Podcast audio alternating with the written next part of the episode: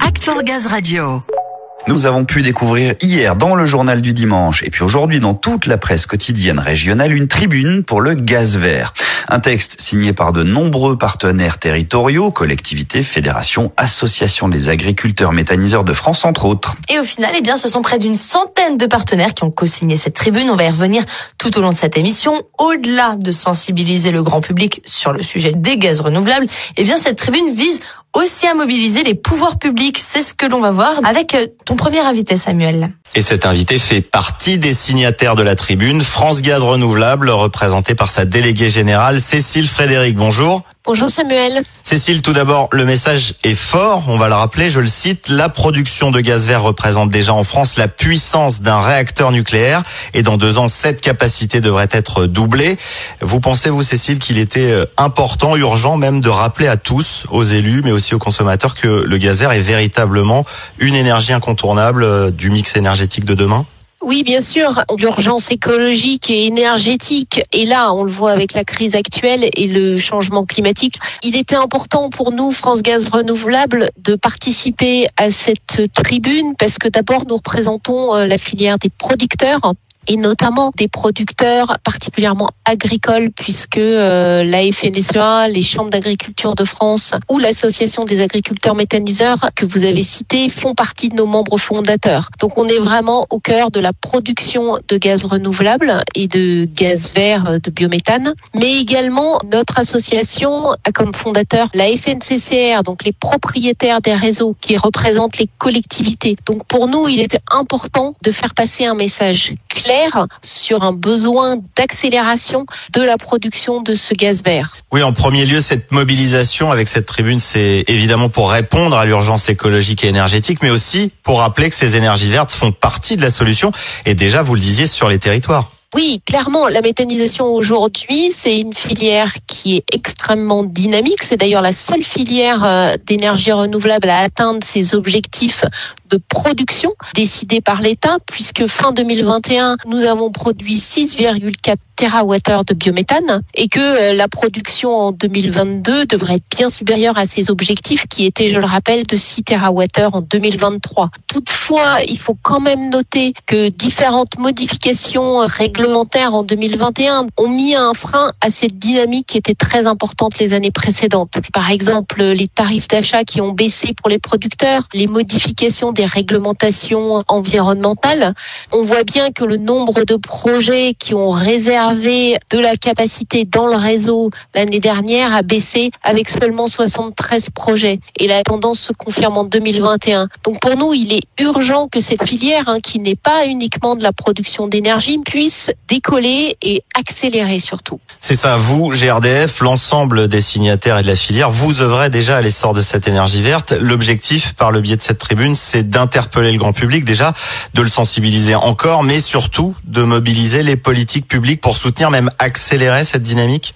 Oui, on va rentrer dans une phase de euh, discussion avec l'État sur les prochains objectifs, puisqu'il va y avoir une loi au début de l'année prochaine qui devrait être votée par le nouveau Parlement sur ces questions. Il est important que chacun des élus qui réfléchit à ce sujet puisse prendre en compte ce qu'on appelle les externalités positives de cette production de biométhane, parce que la production de ce gaz, hein, qui je le rappelle remplace le gaz naturel fossile, permet de pérenniser des exploitations agricoles, hein, puisque 80% aujourd'hui des producteurs de ce gaz sont des agriculteurs ou des associations d'agriculteurs.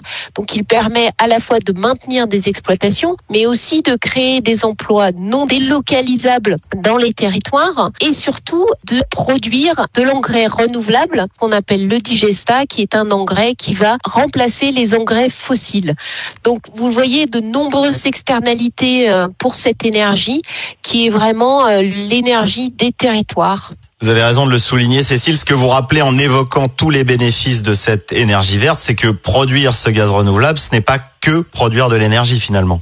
Clairement, pour nous, ce gaz vert, c'est vraiment une énergie des territoires pour les territoires. Ça permet aux consommateurs et aux collectivités de décarboner leur consommation. Et on sait qu'aujourd'hui c'est un enjeu extrêmement prégnant au-delà de la sobriété de consommation. Mais c'est aussi parce que sans les collectivités et les acteurs de terrain ces projets ne peuvent pas s'insérer dans les territoires. Et donc il était important pour nous de promouvoir ce message de promouvoir le gaz vert. Et on sait bien que euh, aujourd'hui euh, ce gaz vert est encore trop peu connu des Français. Et donc tout message qui peut les inciter à se renseigner sur ce nouveau gaz est le bienvenu.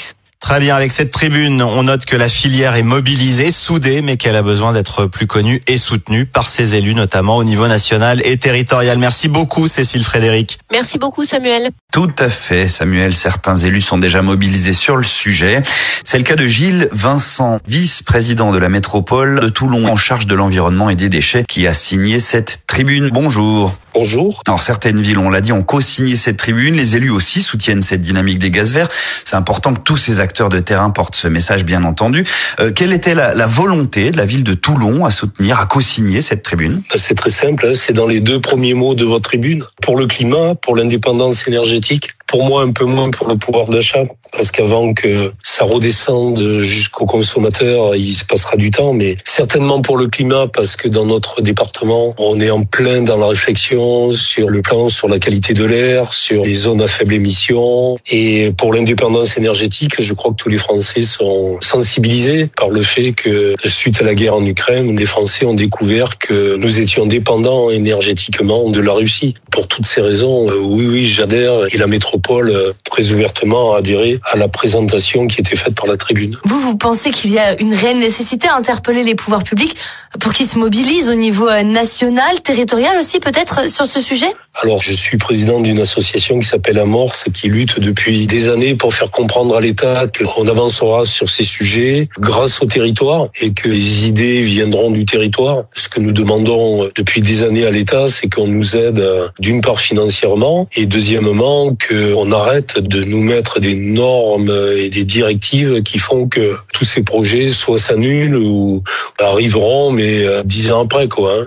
Je pense notamment à la nouvelle directive qui nous impose de mettre en place des installations à plus de 200 mètres des habitations, aux directives qui nous empêchent de mélanger les bouts de station d'épuration, les déchets verts, les biodéchets. Donc tout ça ne contribue pas à ce que les collectivités se lancent dans des systèmes très coûteux au demeurant, mais qui permettraient demain de faire des économies d'énergie. Tout a été dit hein, par les élus du territoire en disant si on veut être indépendant énergétiquement, il faut qu'il y ait une partie euh, de l'énergie euh, la plus importante qui soit produite dans notre pays. Il n'y a pas que le nucléaire, il n'y a pas que les énergies renouvelables telles que le grand public les conçoit, comme le photovoltaïque, comme les éoliennes. Il y a aussi le biogaz, il y a aussi la fabrication d'électricité à partir de nos ordures ménagères, etc., etc.